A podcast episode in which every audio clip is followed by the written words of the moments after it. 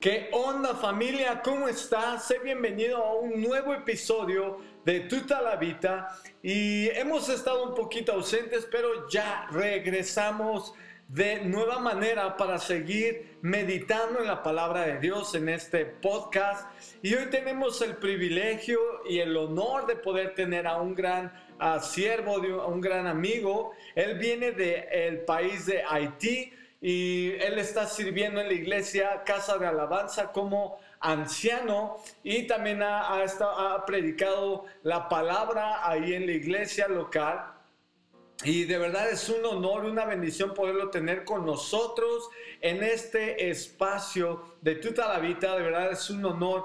Y pues bienvenido, Ralfo, es todo tuyo. Y abre tu corazón para recibir una palabra de parte de Dios. Y pues nada, comenzamos. En marzo del 2021 tuve la oportunidad de viajar de la Ciudad de México para Yucatán en carro. Nos fuimos la familia, éramos unos 10 que estuvimos en la, en la camioneta en una combi, nos fuimos para Yucatán. A una parte, creo que es después de Campeche, este, y a un puente que tiene una distancia de un largo como de dos kilómetros, se ofrece un espectáculo ahí bien hermoso, donde los delfines bailan, brincan, hacen algo, la verdad, tan sorprendente y todos eh, que estábamos ahí sacamos eh, los celulares para sacar fotos, sacar videos, porque nos sorprendió, nos sorprendió ver tanta obra, tanto, un espectáculo tan hermoso. De ida, y llegamos a Yucatán, estuvimos unos días, y de regreso, igual pasamos, pero la gran sorpresa era que llegando ahí, en el mismo puente, los mismos eh, delfines, eh, dando, ofreciendo el mismo espectáculo, pero ya no nos llamamos la atención. Ya, nos, ya no se nos hizo tan atractivo, tan interesante. Le perdimos el interés, lo vimos como algo normal, como algo pues habitual, nada, nada grandioso. Y a esto nos conectamos con el pensamiento de un escritor chino que se llama Lin Yutan, también es filósofo, filólogo y también presume ser cristiano. Y él dice que la mitad de la belleza depende del paisaje y la otra mitad del hombre que la mira. ¿Eso qué significa? Significa para que algo nos resulte hermoso, nos resulte bello, una parte depende de ese algo, de ese espectáculo, y la otra parte depende de nosotros, de la disposición que nosotros tengamos o la admiración hacia esta cosa. Entonces, y así nosotros vamos viviendo nuestro caminar cristiano, nuestra vida, nuestra vida cristiana, y que Dios, el Evangelio, nos deja de ser atractivo, nos deja de ser hermoso, nos deja de parecer bonito. Es como si perdiera ese brillo para que nosotros siquiera le dedicáramos algo de tiempo. Para eso vamos a leer un libro que es Cantar de los Cantares, un libro hermoso. Ahí es parte, es parte de los libros poéticos. En este libro particular vamos a encontrar una poesía distinta a la que podemos encontrar en Eclesiastés o en los mismos salmos o proverbios. Y aquí encontramos una poesía sensual, una poesía hasta cierto punto carnal, romántica, erótica. Y se piensa que ese libro, el rey Salomón, lo escribió cuando estaba flor de la juventud, cuando las hormonas lo gobernaban por completo. Y vamos a estar leyendo muchos versículos a la vez para llegar a la historia que queremos analizar. Entonces leemos en Cantar de los Cantares capítulo 1, versículo 4, que dice, Atráeme en pos de ti, correremos. El rey me ha metido en sus cámaras. Nos gozaremos y alegraremos en ti. Nos acordaremos de tus amores más que del vino. Con razón te aman. Versículo 15. He aquí que tú eres hermosa, amiga mía. He aquí eres bella. Tus ojos son como palomas. Capítulo 2, versículo 3. Como el manzano entre los árboles silvestres, así es mi amado entre los jóvenes. Bajo la sombra del deseado me senté, y su fruto fue dulce a mi paladar.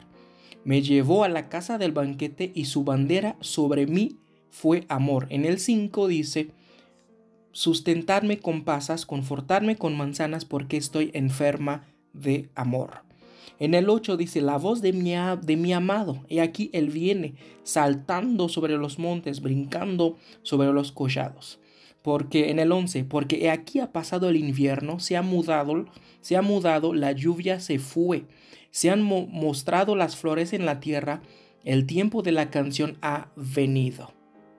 Y en el 14, al final, dice, muéstrame tu rostro, hazme oír tu voz, porque dulce es la voz tuyos y hermoso tu aspecto. En el 3 dice, por las noches busqué en mi lecho al que ama mi alma, lo busqué y no lo hallé. En el capítulo 3, versículo 4 dice, apenas hube pasado de ellos un poco, hallé luego al que ama mi alma, lo así y no lo dejé, hasta que lo metí en casa de mi madre y en la cámara de la que me dio a luz.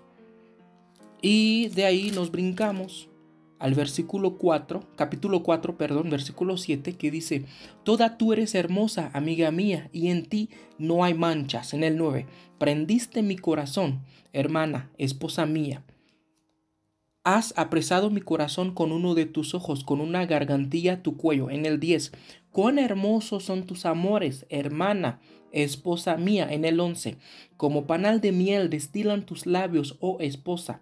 Miel y leche hay debajo de tu lengua. 12. Huerto cerrado eres, hermana mía, esposa mía. Fuente cerrada, fuente sellada. Fuente de huertos, pozo de aguas vivas que corren del Líbano. Eso lo leemos en el versículo 15. Entonces, esto que acabamos de leer nos habla de, del amado, del marido, que muere de amor por su amada, por su esposa, por su novia. Y al mismo tiempo también vemos a la novia enamorada porque hubo una parte donde dice, estoy enferma de amor. Un amor, una pasión que lo consume por todo y entre los dos se empiezan a chulear. Mutuamente se están cantando sus sus, ¿cómo decirlo? Mutuamente se están diciendo sus cosas bonitas, se están felicitando porque había un amor puro, había un amor hermoso. Ese mismo amor nos imaginamos que es el mismo que hubo en el, en el Edén cuando Dios terminó de crear todas las cosas y dice que cuando Dios creó al hombre y a la mujer, vio que todo era hermoso en gran manera. Entonces, y de ahí se empieza a generar lo que es una intimidad donde Dios, el creador, busca al hombre, busca al creado, busca la creación para desarrollar una relación donde la base es el amor puro, la base es el amor fuerte, la base es un amor tanto hermoso. Y eso es lo que sucede. Y nosotros en esa relación con Dios, cuando nosotros nos lo, lo conocimos por vez primera, wow, estamos, quedamos como, nos maravilla tanto amor, quedamos como sorprendidos. Dices, wow, que con gran amor nos ha amado el Padre, que nos ha permitido ser llamados hijos de Dios. Eso lo leemos en Primera de Juan 3.1. Primera de Juan 4:10 dice, en esto consiste el amor. No es que nosotros hayamos amado a Dios, sino que Él nos amó primero. Él nos amó primero. Entonces, en esa relación, basada en el amor puro del marido, el novio que busca a la novia, o sea, Dios buscando a la iglesia, donde Dios nos maravilla, donde Dios se nos hace algo espectacular, algo sensacional. Cuando menos nos damos cuenta, como ser humano, no, entra el aburrimiento, entra la costumbre y ya no lo disfrutamos igual, entra el menosprecio y vamos perdiendo el asombro para su voz, el asombro para su presencia, el asombro para estar con Él. Y lo empezamos a estimar como poca cosa. Y eso lo leemos en el capítulo 5, igual en el libro de Cantar de los Cantares, que dice, capítulo 5, versículo 2, dice, yo dormía, pero mi corazón velaba. Es la voz de mi amado que llama. Dice, yo dormía, mi corazón velaba. Es la voz de mi amado. Es decir, ella sabía que era la voz del amado. La novia sabía que era la voz del amado. Pero no fue suficiente no, no, no, no considero esa voz suficiente para pararse y levantar y hacer caso al llamado de Dios. Una cosa es escuchar la, Dios, escuchar la voz de Dios, pero eso no lo es todo. Tenemos que responder a la voz de Dios. Si nos acordamos en Génesis, este, cuando Dios dice, oye Adán, ¿dónde estás tú? Y dice, no, yo escuché tu voz y me escondí. No, el enamoramiento en la base del amor tenemos que responder. Tenemos que responder cuando escuchamos la voz de Dios. Respondemos al llamado, no decir, ah, sí, escuché, pero me escondí. Eso es porque ya nos dejo de asombrar. ¿Y por qué pasa eso? Por diversas cosas. Puede ser por distracción, puede ser porque yo creo que puedo sin Él, puede ser porque ya, ya desobedecí, como en el caso de Adán. Puede ser que es porque ya nos hemos alejado y nos dejó de ser atractivo. Entonces, y dice, eh, igual seguimos en cantar, de los cantares 5, y en el 2 le dice, ábreme, hermana mía, amiga mía, paloma mía, perfecta mía. Dios, en su omnisciencia, ya sabía que esa relación se estaba enfriando. Ya sabía que la novia no la deseaba como antes. No la anhelaba, no lo anhelaba como antes.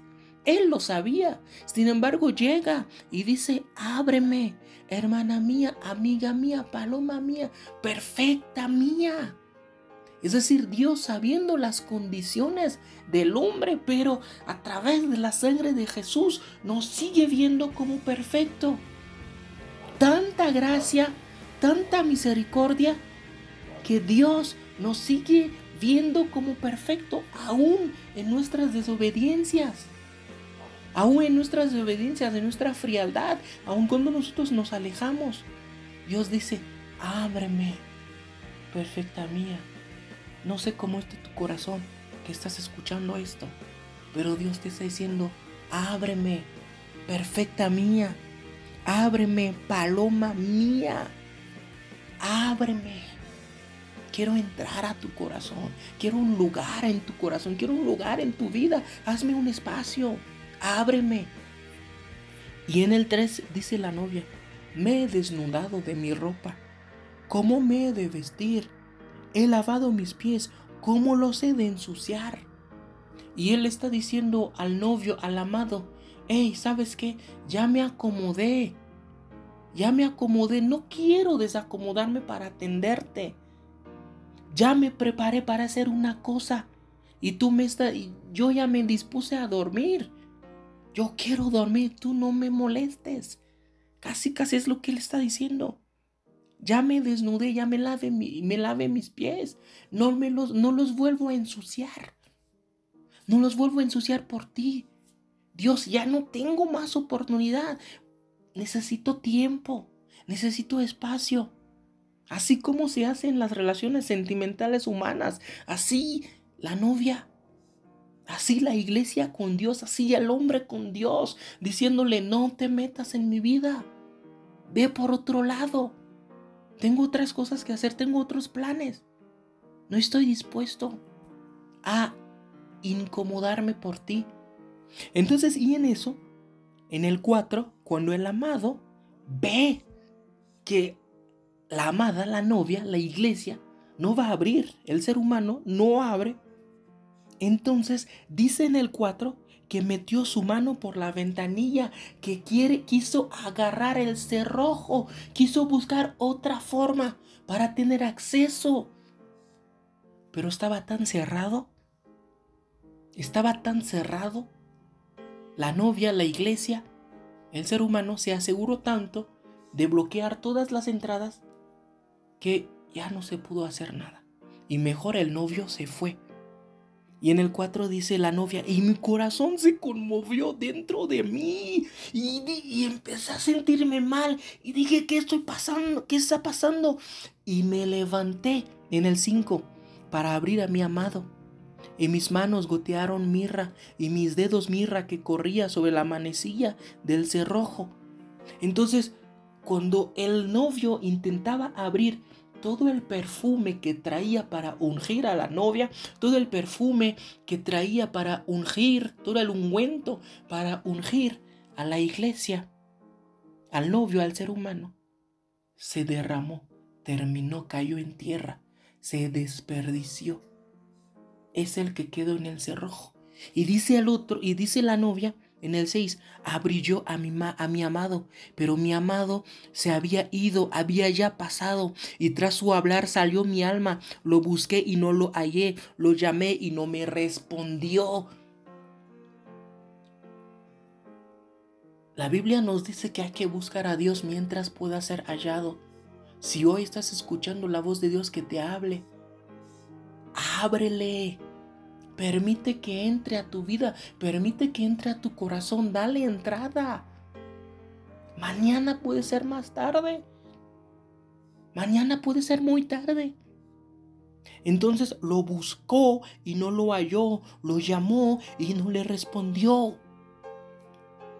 En el 7 le hallaron los guardias que rondan la ciudad y le golpearon y le hirieron, le quitaron su manto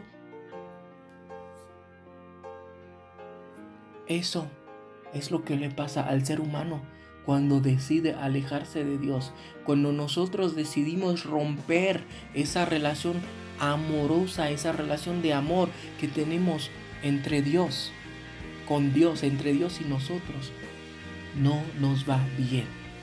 No hay paz, no hay tranquilidad, no hay quietud. Recordemos lo que le pasó a Adán y Eva Recordemos lo que le pasó a Adán y Eva en el huerto. Entonces cuando ellos comieron el fruto, cuando ellos comieron el fruto y dijeron, ay, ¿qué vamos a hacer?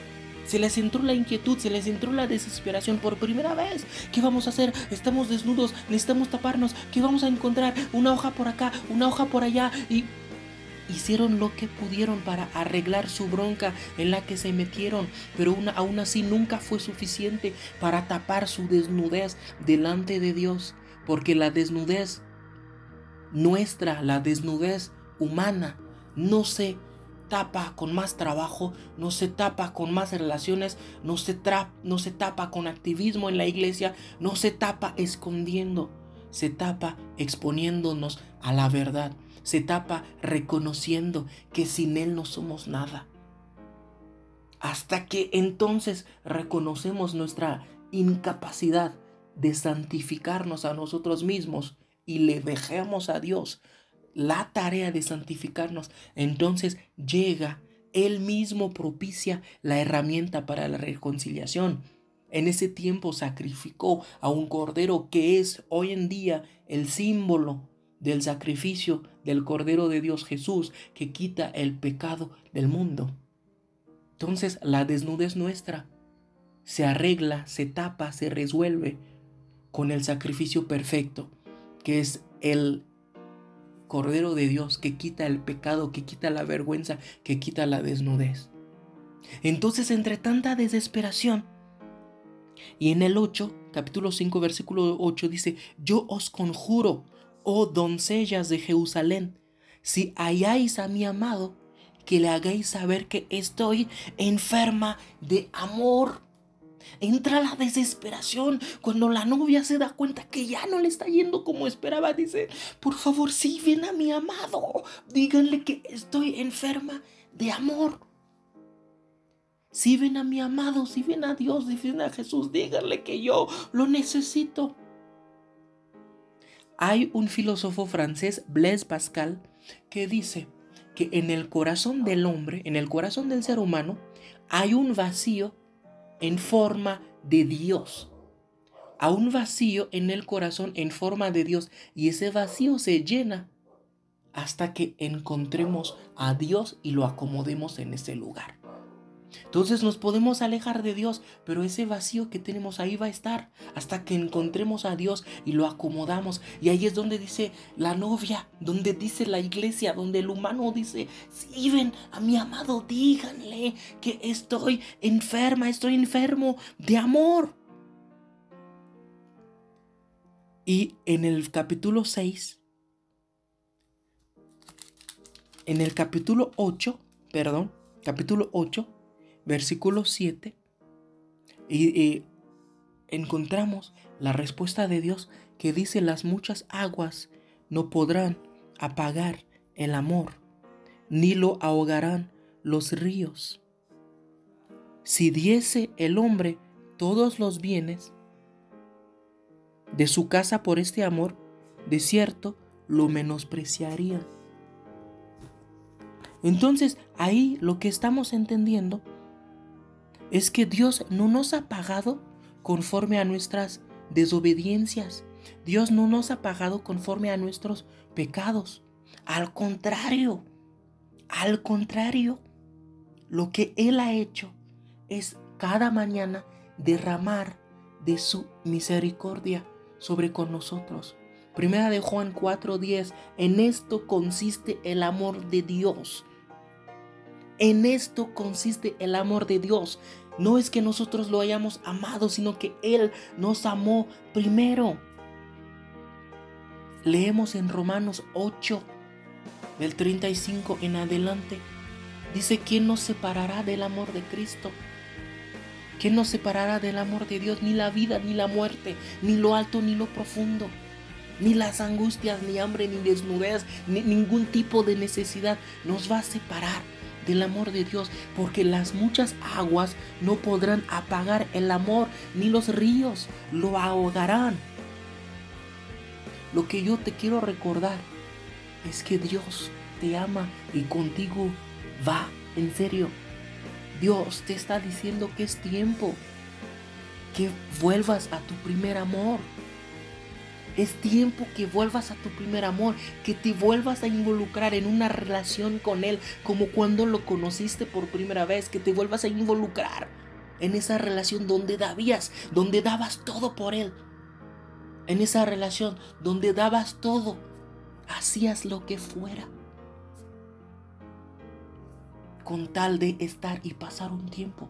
Dios quiere que regreses a esos tiempos de intimidad, esos tiempos en los que ayunabas, orabas, esos tiempos en que adorabas, no importa el tiempo, no importa la hora, no importaba cuánto, y te la pasabas con Él. Eso es lo que Dios quiere. En Apocalipsis leemos diciendo, He aquí estoy a la puerta y llamo. He aquí estoy a la puerta y llamo. Si me abres, entro y ceno contigo y tú conmigo, dice Dios. Entonces, iglesia, Dios está a la puerta y está llamando, quiere cenar contigo, quiere pasar tiempo contigo, así como lo decía, amada mía, perfecta mía, ábreme, ábreme. Quiero intimar contigo, quiero pasar tiempo contigo. Esta noche, Dios quiere reconciliación. Dios quiere reconciliarse contigo y que tú te reconcilies con Él. ¿Por qué? Porque las muchas aguas no podrán apagar el amor, ni los ríos lo ahogarán. El amor que Dios tiene para ti no se acaba, no tiene fin. Él te ama y Él quiere todo contigo. Leemos en Juan 3:16, porque de tal manera amó Dios al mundo que ha dado a su Hijo primogénito para que todo aquel que en Él cree tenga vida eterna. Dios quiere que tengas vida eterna. A lo mejor dices, no sé de qué me hablas cuando dices el amor de Dios, no lo conozco. Es momento para que tú puedas recibir su amor en tu vida. Es para que puedas recibir su amor en tu corazón y le dices, Dios, entra a mi vida. Yo quiero conocer de este amor puro, de este amor perfecto, de este amor que no se fija en los errores, de este amor que no se fija tanto en lo imperfecto que soy, sino ese mismo amor se encarga de perfeccionarme y limpiar mis errores. Leemos otra vez en Romanos que dice, Dios mostró su amor con nosotros en que aún siendo pecadores murió por nosotros. O sea, Dios no esperó a que tú fueras perfecto, a que tú fueras bueno para morir por ti. Murió por mí cuando yo era un pecador, cuando yo no tenía nada de esperanza, cuando nadie daba ni un peso por mí. Pero Él decidió murió, morir por mí y me levantó. Y desde entonces camino en aquel amor, en, en aquel amor, en una relación donde yo sí fallo como humano, pero Él llega y me levanta como el Padre levanta al Hijo pródigo después de reconocer su condición, después del arrepentimiento. Él llega y me levanta y me hace caminar. Y me hace caminar con Él. Las muchas aguas no podrán apagar el amor, ni los ríos lo ahogarán. Yo pido en el nombre de Jesús que el amor de Dios sea restaurado en tu vida. Yo pido en el nombre de Jesús que la relación que tú has tenido con Dios se restaure, se levante y puedas caminar en dignidad, en santidad, como hijo de Dios, que viva una relación libre de condenación, libre de culpa, porque el perfecto amor echa fuera todo temor, que tú puedas establecer una relación donde siempre vas a ser correspondido, porque Dios es amor, Dios es amor, así nos dice tu palabra. Yo pido en el nombre de Jesús que tengas una nueva, revelación del amor de Dios, del amor perfecto del Padre en tu vida. En el nombre de Jesús. Amén.